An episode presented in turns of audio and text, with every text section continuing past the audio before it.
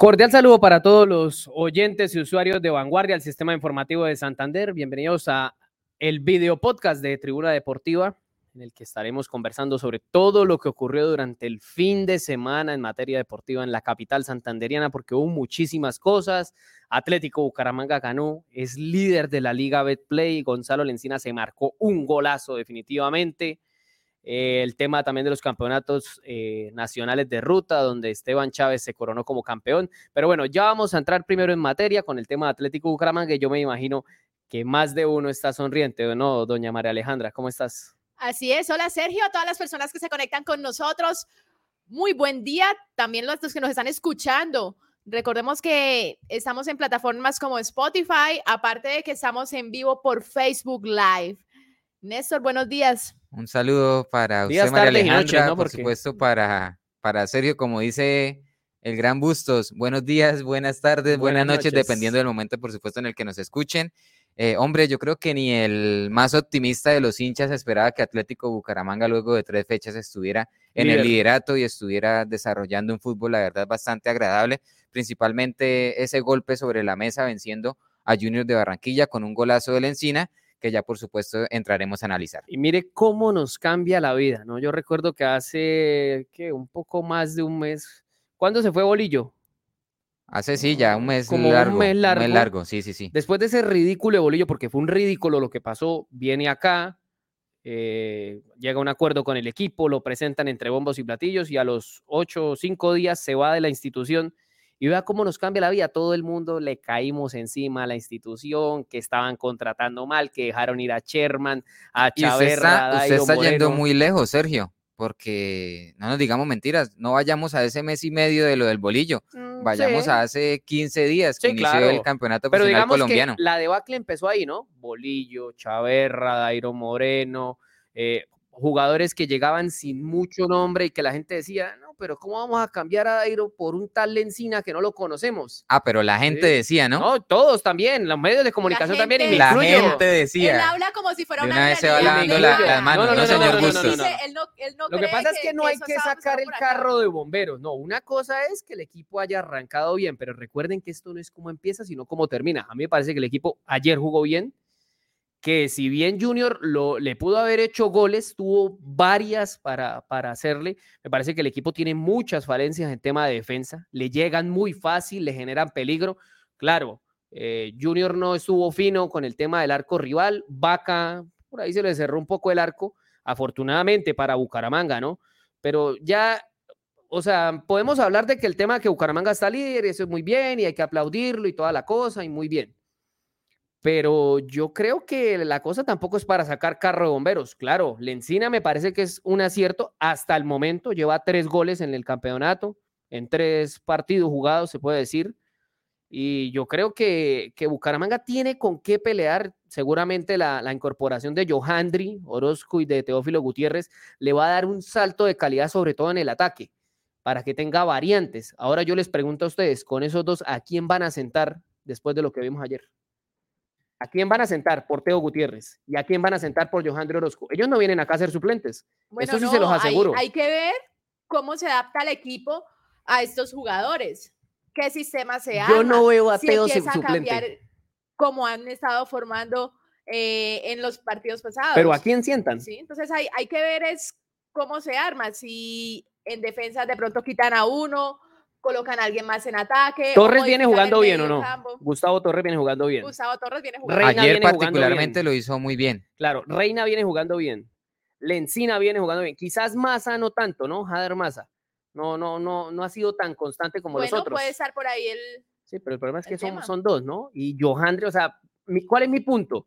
Que Teo no viene a ser suplente a Bucaramanga. Eso sí se los puedo asegurar. puede, jugar, digamos, sí, es muy ofensivo el equipo, pero por ejemplo en la mitad de la cancha, con uno solo con, con, Diego Chávez y con sea Becerra o Mejía, quien es el que viene jugando. Más adelante Reina, acompañado de Joandri Orozco, y en el frente de ataque de dos delanteros, el caso de Teo y el caso de Lógicamente. Dependiendo del rival, ¿no? E, el, tema es que, digamos, tanto Teo como Lencina tienen muchas similitudes en el juego, porque no son delanteros de área. A los dos les gusta retrasarse un poquito y hacer parte de, digamos, los circuitos de juego porque tienen mucha calidad técnica. Entonces yo creo que perfectamente podía jugar de esa manera. Ahora hay que ver si se la juega así, porque es un equipo, ese que les doy, me parece que es bastante ofensivo. Y también hay que esperar, porque no sabemos en qué momento, digamos, Teo agarra el ritmo físico y futbolístico para jugar. Lo mismo pasa con Joandri. Yo creo que ellos van a demorar bajito dos, tres jornadas para poder debutar. Lo que pasa es que ese es un problema lindo de solucionar, ¿no? Porque Bucaramanga consigue resultados sin brillar, pues, digamos que juega bien, juega bien, no juega bonito, juega bien porque consigue los resultados y creo que eso es un problema que va a tener el técnico que solucionar y es un problema bonito. ¿Por qué? Porque va a tener variantes. Entonces, digamos, llega con molestia a la encina y pone a Teo de nueve. y, la ventaja, Sergio... A mí me preocupa realmente es que en ataque hay opciones. Se puede ver cómo se organiza el equipo, quiénes van a estar adelante, quién va a armar el juego. Bucaramanga tiene como con estos dos refuerzos, que además son refuerzos de peso y le dan credibilidad al equipo. ¿Les gustó el equipo ayer? Me preocupa más la parte defensiva. Sí, claro. ¿Qué opciones hay en defensa? No, muy ¿A poquito. Porque, eh, fíjense que el partido de este domingo, el partido de este domingo, el Atlético, cuando pasa al ataque, sí, genera. De hecho, a veces le hace falta más contundencia.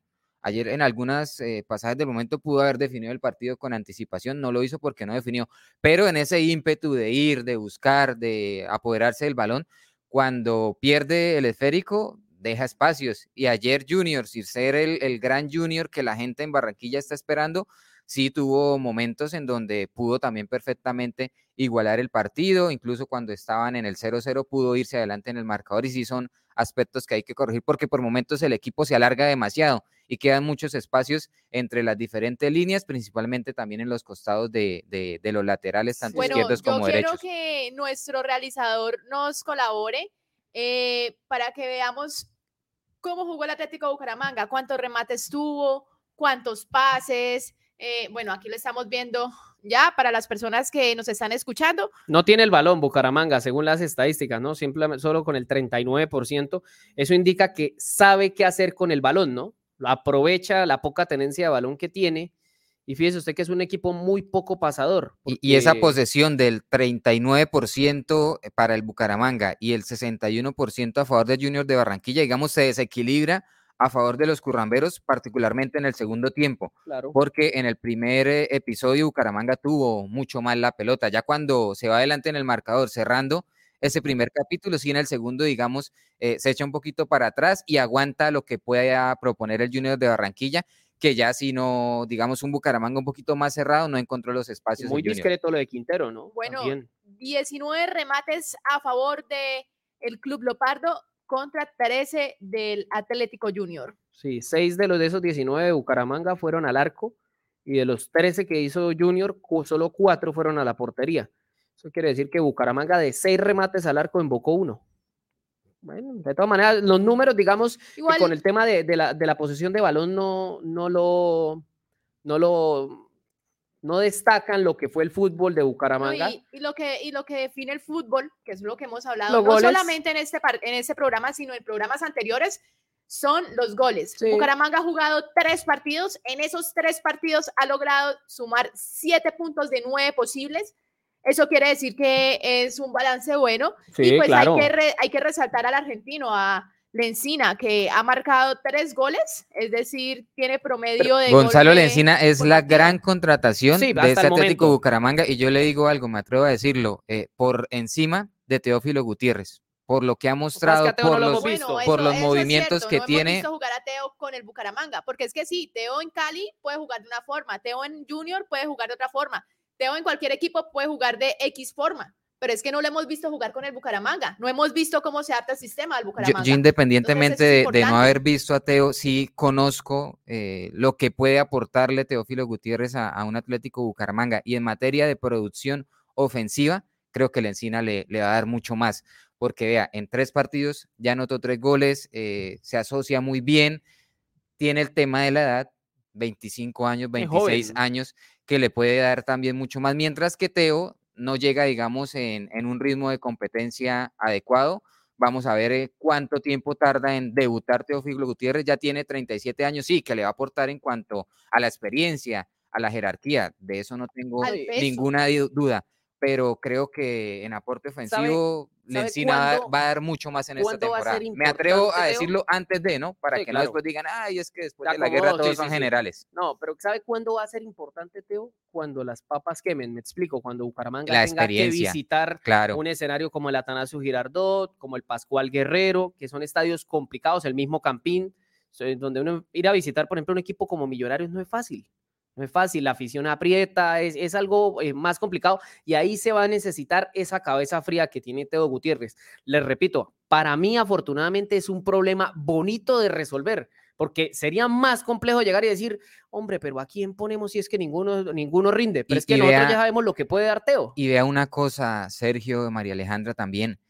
Una cosa es que llegue Teófilo Gutiérrez y llegue Joandri Orozco a un Atlético Bucaramanga que no le ha ganado a nadie, que tiene muchas fisuras en defensa, que en ataque no ha logrado hilvanar las acciones necesarias para marcar. No, Joandri y Teo van a llegar a un equipo que viene, viene bien. viene sumando puntos, viene levantando en la producción futbolística, sí, que todavía le faltan muchas cosas por mejorar, porque ahora yo también les digo, el tema de, de Junior eh, no es el termómetro, me parece a mí, que nos permita decir si este Atlético Bucaramanga va a pelear. Porque este junior, este, este, junior que, que tiene, que, tiene a Juan Fernando. Que las fechas pasadas no le ha ido tan bien. independientemente de las estrellas ¿Cuántos que puntos tiene? Tiene una gran nómina, pero tiene muchas falencias en la parte táctica y en la parte futbolística del equipo barranquillero. yo no sé, a mí me perdonan, pero a mí Arturo Reyes jamás me ha gustado como técnico cuando estuvo en el preolímpico con la selección Colombia eh, no aprovechó a algunos futbolistas eh, en ese momento. No sé, a mí nunca me ha gustado como técnico. Puede que consiga resultados, qué sé yo, que por ahí yo esté diciendo esto y luego levante Junior y quede campeón del fútbol colombiano. Puede pasar, claro que en Colombia cualquiera es campeón, cualquiera menos Bucaramanga, lamentablemente. Bueno, vamos a ver y a escuchar las declaraciones del delantero Gustavo Lencina, quien anotó el gol de la victoria para el Atlético Bucaramanga. Jerarquía a la delantera, al equipo, es un jugador distinto, así que estamos muy contentos con la llegada de él. Y bueno, estamos, nos vamos ya mañana, ahora a descansar, ya mañana a pensar en el próximo partido que va a ser durísimo. Sí, sí, sí, sí. Este, bueno, cuando le pegué, le, le roce en el defensor, eso como la levanta un poquito más, si no por ahí hubiera sido muy parecido al primero. No, no, siempre delantero, siempre de nueve, Jugué mucho tiempo de media punta acompañando al 9. Esas dos funciones puedo hacer tranquilamente y me siento muy cómodo. Hace muy buena pareja con Reina, ¿no? Sí, sí. La verdad que, que nos vamos entendiendo cada vez más. Bueno, ahí escuchábamos a Gonzalo Lencina, la figura Atlético Bucaramanga, tres goles. Eh, lleva, creo que es el goleador del campeonato. todos también. Creo que es el goleador del campeonato. Creería que sí. y, también la, la particularidad que todos han sido muy buenos goles. No, el de ayer es un golazo. El cabezazo anticipando en el tiro de esquina. Tuvo la oportunidad de meter otro golazo que se lo negó el palo. Eh, remató desde media distancia y bueno, el palo le dijo que no, pero donde hubiese marcado ese gol, dos golazos hubiese llevado. El golazo anticipando a la defensa en el partido contra Huila, un tiro de esquina que le envía a Reina Después también un gran pase de Reina y definiendo mano a mano con el portero de, forma muy destacada y el de este domingo contra Junior de media distancia también fue un gol muy bonito, la verdad. juega bien Lencina y lo mejor, hace goles, que eso es lo que necesitaba Bucaramanga luego de la salida de Sherman y de Dairo. Destacar en ataque también lo de Reina, quien viene desarrollando muy bien su fútbol. Sí, le ha, le ha faltado a Reina el tema de definición. Ayer tuvo un mano a mano que tenía que ser gol, no pudo definirlo, pero viene mostrándose muy bien. Usted marca lo de Chávez. En los, en los partidos anteriores, no solamente en eso, en este partido que, que, pasó el día de ayer, sino en los partidos de las fechas anteriores, ha demostrado que tiene buena técnica. Sí, sí, sí, es un jugador calidoso. Queda claro que abre, abre el campo, eh, pasa los filtros, eh, coloca el balón en donde es, en el área.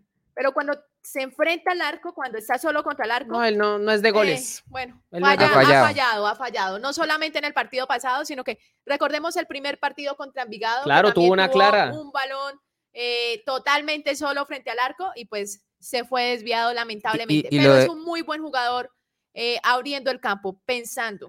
Lo de Reina también tiene mucho que ver eh, y el interrogante que yo le abro es a su continuidad, porque ya hemos visto a Reina en otros equipos de esta manera, que inicia muy bien o tiene un momento en el campeonato, digamos, en, el, en la mitad del certamen donde van a tres, cuatro partidos muy buenos, pero también se desaparece. El gran reto de Reina con este Atlético Bucaramanga es lograr consolidarse y tener una campaña que, que perdure durante todo el año. Bueno, y ahora vamos, hablábamos hace un rato del tema de la defensa, de cómo vieron al Bucaramanga eh, en la defensa. Y bueno, quiero que veamos y escuchemos las palabras de Nicolás Marota, defensor del Atlético Bucaramanga. Dio el partido por cómo lo jugamos. Creo que fuimos más inteligentes, más ordenados que ellos y bueno, nos quedó la victoria acá en casa. Sí, no, sabíamos que iba a ser un partido de 100 minutos de concentración, porque al mínimo detalle son jugadores de calidad y te marcan la diferencia, pero yo creo que el equipo estuvo muy bien en todas las líneas y bueno, supimos sacar el partido adelante. Sí, no, nosotros vamos paso a paso, trabajo, trabajo, somos, sabemos que somos un equipo que no podemos dejar de funcionar como, como, como equipo no tenemos grandes estrellas, no tenemos más que un gran grupo, un gran vestuario. Sabemos que partido a partido, si luchamos así todos unidos, vamos a dar que hablar. Sí, como te digo, siempre trato de sumar desde, desde la pelota parada. Tuve una oportunidad que, bueno, tengo que empezar a, aportarla al equipo desde ahí porque hoy también fallé. Y bueno, siempre me voy con las ganas de ayudar al equipo de esa manera. Bueno, muy bien. Ahí estaba Nicolás Marota, el defensor central argentino que juega con Atlético Bucaramanga. Vea que acá hay eh, un comentario de Juan Carlos, Juanca, dice, así se llama en, en la red social Facebook. Dice, apenas comenzamos. Él piensa igual que yo. Hay que esperar que los demás equipos adquieran nivel. La experiencia con mi equipo del alma es que comienzan bien, pero no pasan entre los ocho. Pero, pero sabe que no tanto en las últimas temporadas. En los ah. últimos años ha sido todo lo contrario. Arranca muy mal y viene la levantada sobre el final del campeonato que generalmente no, le alcanza, para clasificar. El caso es que, bueno, Yo creo que los últimos años es el mejor inicio, habría que revisar las estadísticas, eh, es el mejor inicio de temporada Atlético Bucaramanga. Vea, escribe Juan Carlos, también agrega, deseo ver a mi Bucaramanga en una final y en especial verlo en una Libertadores, pero jugando bien y ganando. Dice Rafael Delgado, de acuerdo, Arturo Reyes no es un buen técnico. A mí tampoco me gusta como técnico, pues habrá gente a la que sí le gusta y que consiga resultados, qué sé yo, pero a mí no me gusta. El tema de, del funcionamiento defensivo que preguntaba Maleja ahorita, eh, de Bucaramanga, sobre todo el tema de los laterales, en especial el tema de Subero. Parece que es el punto más, más débil, que tiene Bucaramanga. Yo lo llevo diciendo aquí, qué sé yo, un año o más desde que Subero llegó a mí nunca me ha gustado. Claro, es un buen tipo, todo lo que ustedes quieran, pero a mí no me gusta como jugador. No, y, lo curioso es que, y también lo hemos dicho acá en este, en este espacio, lo curioso es que llegan entrenadores y siempre lo, lo dejan a él como inicialista. ¿Qué tiene? Pasó con Piripi, pasa ahora con Raúl Armando, y los anteriores también siempre lo dejaban como, como inicialista y muchas veces como capitán. No sé, a mí sigue sin gustarme la verdad. Dice Oscar Rey, así juegue mal el tema de resultados, así muchos han logrado ganar campeonatos. Eso es cierto, eso es cierto. Hay muchos equipos que a punta de corazón logran sacar los títulos. ¿Usted recuerda a Leicester en Inglaterra? Ganó una Liga Premier, quizás la competencia más difícil del planeta, eh, por la cantidad de fechas y por la gran cantidad de equipos grandes, valga la redundancia, que hay y logró ganarla a punta de corazón, porque usted miraba ese el Once Caldas 2004, campeón de la Libertadores, Grecia, campeón también de una Eurocopa. En, una Eurocopa, sí, son equipos Argentina ahorita en el 2000, ah no, no, no, no, Argentina sí tenía figuras. Pero este este este Bucaramanga particularmente me parece que prioriza el, el jugar bien. Creo que Raúl Armando es un entrenador que le gusta atacar, sí, le gusta el equilibrio también, pero prioriza el tema ofensivo. Vea, dice José Alfredo Vargas Ramírez, Buenos días, vamos poco a poco, el equipo se ve bien. Y dice Rubén Darío Gómez Acosta, mostraron ganas, una buena actitud.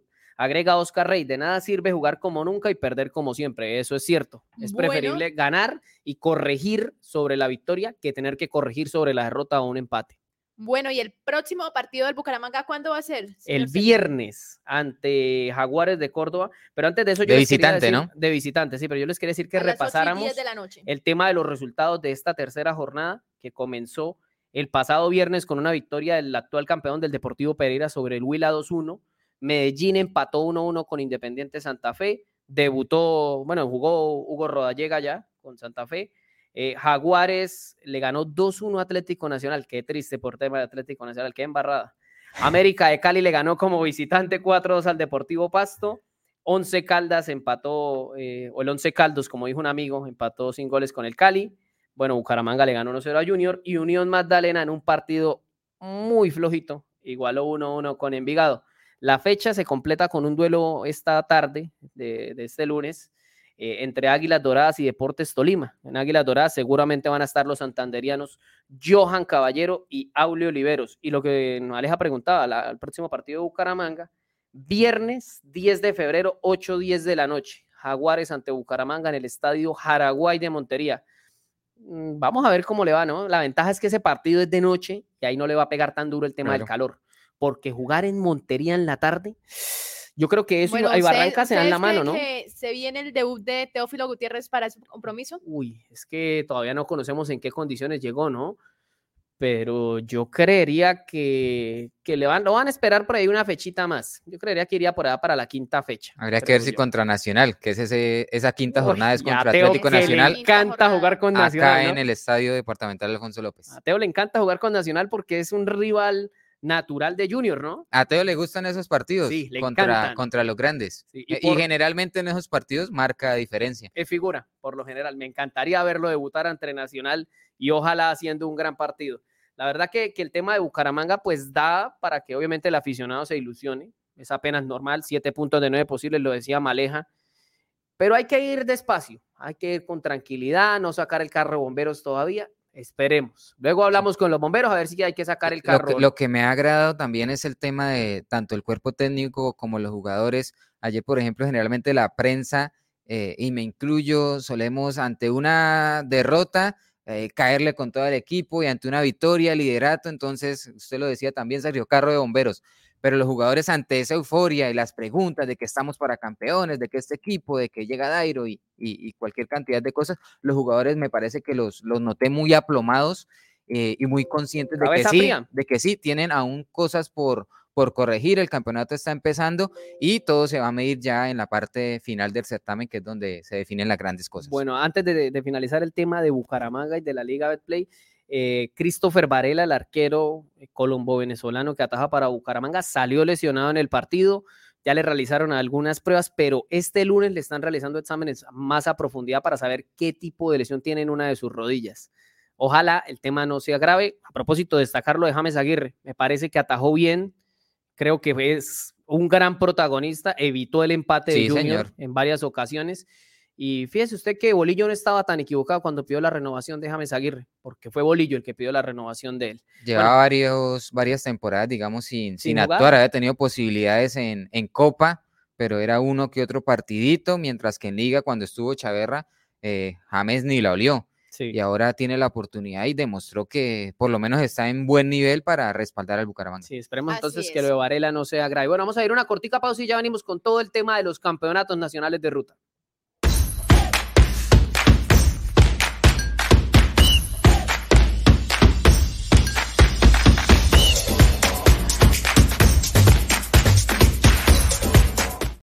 Oiga, y qué fiesta tan impresionante la que se vivió este domingo en Bucaramanga. Yo hace muchísimo que no veía tanta gente en las calles con un tema del deporte. Muchísimo. No, impresionante. Y no solamente en las calles.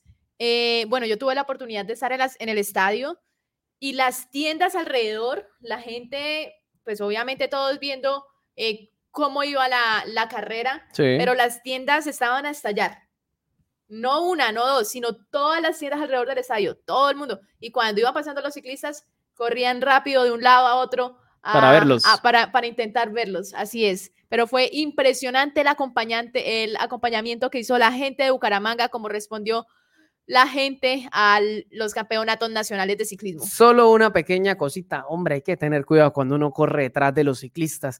Hubo eh, un, aficionado que corrió detrás de Esteban Chávez cuando Chávez ya iba a coronar ahí en la calle 45 llegando a Quinta Estrella y estuvo a esto de hacerlo caer porque se estrella con alguien más y casi se le va encima a Chávez. Hay que, tener cuidado con eso. La, la cultura ciclística, digamos, no está impregnada en el aficionado santandereano y si le digo colombiano porque no estamos acostumbrados acostumbrados a ver este tipo de espectáculos. Usted ve en Europa que de vez en cuando se les acercan, pero es que lo de ayer en ese ascenso a la 45 eh, los tocaban, los empujaban, les tiraban agua, cualquier cantidad de cosas que sí, los eh, competidores reconocieron ese cariño y ese afecto, se sintieron muy a gusto, incluso el chavito reconoció que nunca en su carrera, ni acá en Colombia, ni, en, el exterior, había recibido tanto apoyo y había visto tanta, gente, eh, en los costados de las vías, así que me parece que Bucaramanga le cumplió en cuanto al tema de afición a los campeonatos nacionales. Totalmente, de acuerdo. Y, hombre, ojalá se sigan realizando este, este, tipo de eventos acá en nuestra ciudad. Bueno, Esteban Chávez que se coronó campeón por primera vez en su historia deportiva de, de unos campeonatos nacionales. Sí, ¿les parece si escuchamos al chavito? Vamos, a, escucharlo. Bueno, fue un día muy exigente, un día muy bonito, un día muy especial. El Team Medellín corrió como tenía que haber corrido, yo hubiera corrido de la misma manera si hubiera estado en la posición de ellos. Y al final pues faltando 50 kilómetros quedamos los corredores más fuertes, hubo muchos ataques, jugamos un poco a las cartas, jugamos un poco al póker y, al final tuve la suerte de, de atacar, que ellos se quedaran mirando un poco y llegar con la suficiente ventaja arriba del repecho para, para poder llegar y ganar en la meta. Yo creo que tener muchísima calma, sobre todo los primeras 120, 150 kilómetros de la carrera, eh, ahorrar mucho, beber mucha agua porque hoy hizo muchísimo calor, tener mucho cuidado de no hacer aceleraciones innecesarias y eso suma todo al final y te da un pequeño porcentaje para tener un poquito más de fuerza y lograr mantenerte las últimas vueltas. No, quiero agradecer a todos los bumangueses, nos recibieron de una manera increíble. Yo creo que nunca había visto tanta afición en mi vida. Fue un día muy especial, realmente toda la vuelta había gente, parecía un estadio, se sentía mucho el calor de las personas, hay una afición muy grande y me sorprende. Y nada, queda solo agradecerles a todos los bumangueses y es un día que siempre voy a recordar.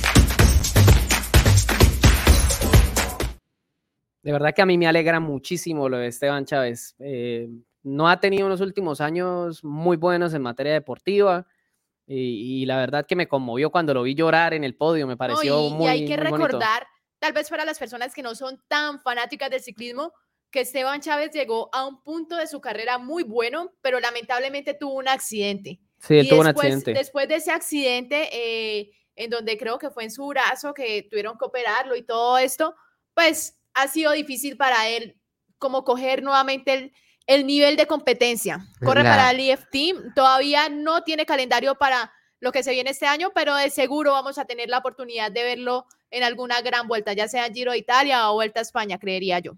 La resiliencia de, Chávez es impresionante. Ya María Alejandra contaba el tema de, de, su brazo, que casi le cuesta también la vida en sus inicios.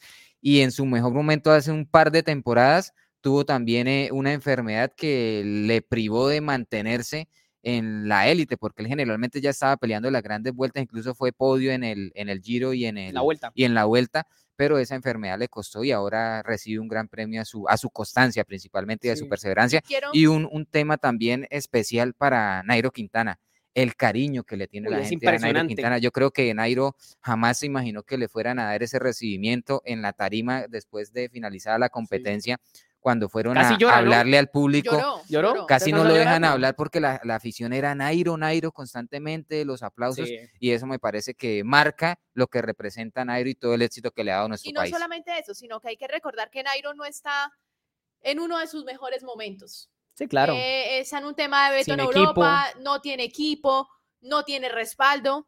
Incluso, eh, pues ahorita él se supone que no iba a correr los campeonatos nacionales porque iba a estar en Europa intentando que algún equipo le dé una oportunidad, cosa que es compleja porque la UCI, la Unión de, Ciclistas eh, por el Deporte para un Juego Limpio, pues han dicho que, que no quieren relación alguna con, con personas que hayan utilizado sustancias que tal vez no son doping, pero que están prohibidas. Sí, el tema y ese es el caso de, de, Nairo Quintana. Sí, bueno, antes de despedirnos, escuchemos a Nairo Quintana y vamos llegando al final de tribuna. Vamos a escucharlo.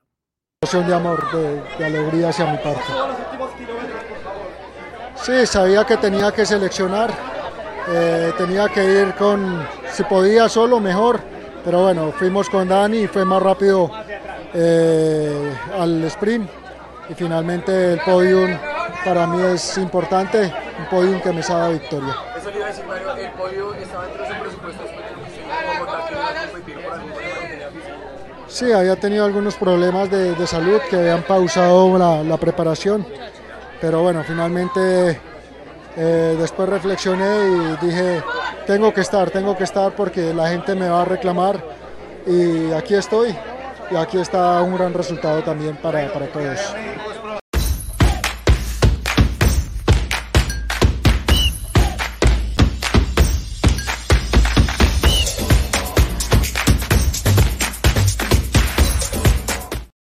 Bueno, y con la voz de Nairo Quintana vamos llegando al final de Tribuna Deportiva de este 6 de febrero.